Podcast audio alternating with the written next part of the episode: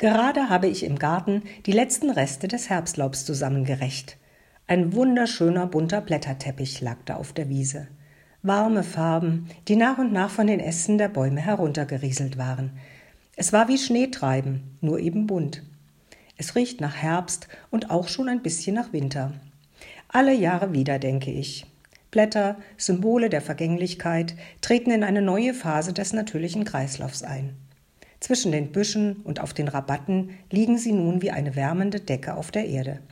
In kleinen Höhlen bieten sie ein Winterquartier für den Igel und Schutz für anderes kleines Getier. Die Jahreszeiten haben sich in letzter Zeit zwar irgendwie verändert und verschoben, aber der Kreislauf der Natur ist geblieben. Jetzt will sie schlafen gehen, die Natur.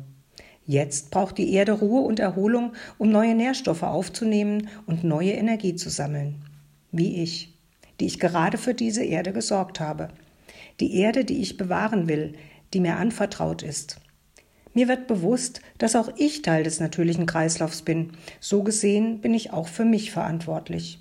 Ich darf dafür sorgen, dass auch ich genügend Ruhe finde, um mich zu erholen, Kraft zu schöpfen und zu mir selbst zu finden. Das sollte doch gerade jetzt im Advent möglich sein.